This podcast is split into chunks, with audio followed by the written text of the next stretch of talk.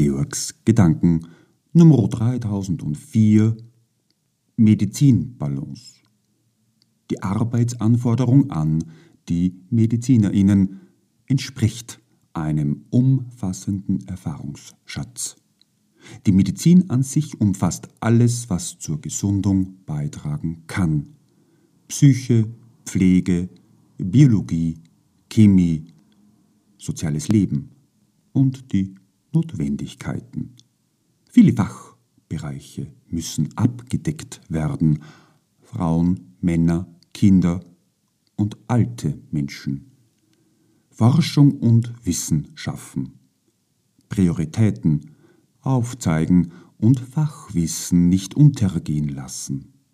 Wohin die Reise gehen sollte und kann. Aufzeigen, was noch unbehandelt und offen ist. Was einem als Praktikerin, Forscherin, Wissenschaftlerin stimmig ist. Die Prozesse leben und beforschen. Was die Medizin und die Medizinerinnen bräuchten.